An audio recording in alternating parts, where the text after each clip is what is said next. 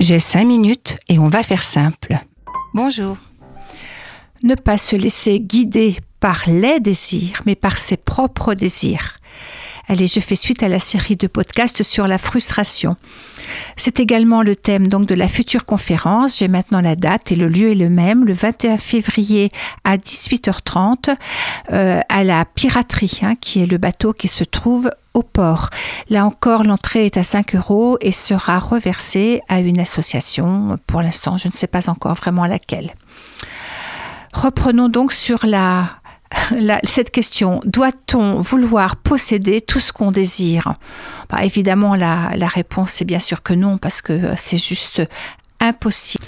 D'une part, parce que le désir, c'est un puissant fond, il n'y a pas de limite. Et puis, parce que vous avez déjà sûrement remarqué, on désire ce que l'on n'a pas, et dès qu'on l'a, on ne le désire plus. Hein, vous avez peut-être rêvé, je ne sais pas, que ce soit une voiture, un vêtement, un objet, de tout faire, de rêver pour l'avoir.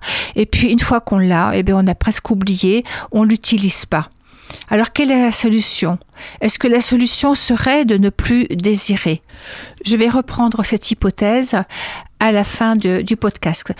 Dans le dernier podcast, donc, je vous ai parlé de la frustration. La frustration, c'est de la souffrance.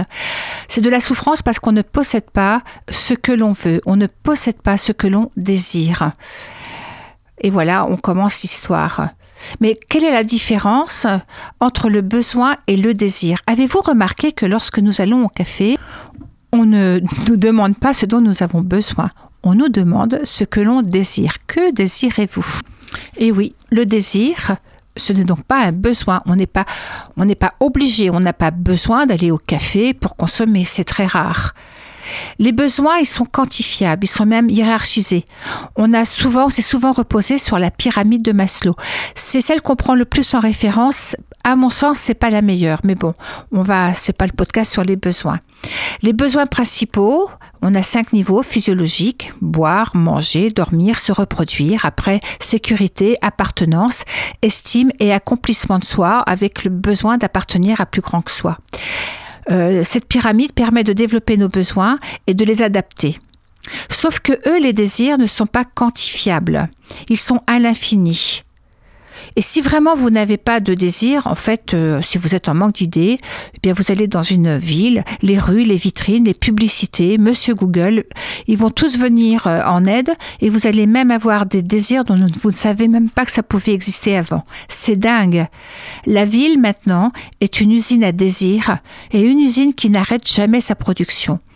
Une usine qui semble ne pas manquer de demandes Là où ça pouvait être une belle usine, c'est devenu une usine à malheur, puisqu'on n'en a jamais assez. Donc on est toujours en manque, donc toujours en souffrance. Une société qui fabrique de la frustration.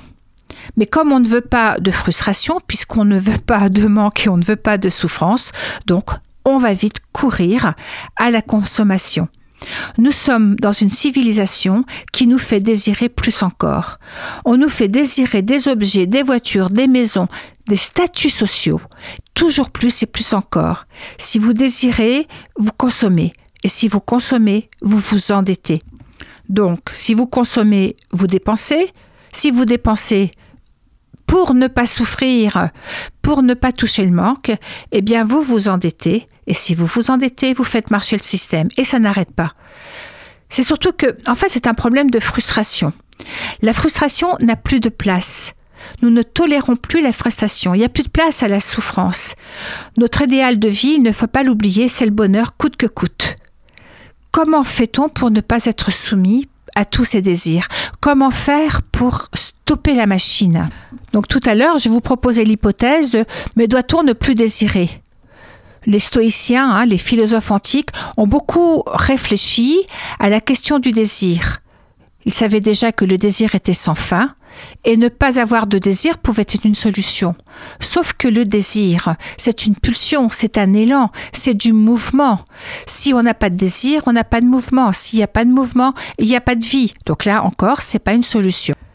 Alors nous allons pouvoir nous tourner vers la philosophie d'Épicure. J'en ai déjà parlé hein, il y a très longtemps d'Épicure. On se trompe beaucoup sur lui. On a très souvent l'impression qu'Épicure était un philosophe de l'excès. Être épicurien, ça serait toujours du plus. Mais c'est tout à fait le contraire. C'est un philosophe de l'autosuffisance. C'est un philosophe de la modération. Un philosophe de l'équilibre.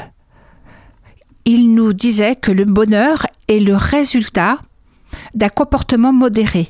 Pas de bonheur possible dans l'excès. En conclusion, pas de désir, pas de vie.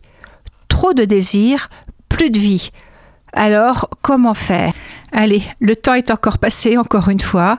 Euh, la semaine prochaine, euh, on se retrouve avec grand plaisir. Ah, alors on parlera du plaisir à ce moment-là. Je vous souhaite plein de désirs, mais en tout cas du désir qui puisse vous faire plaisir.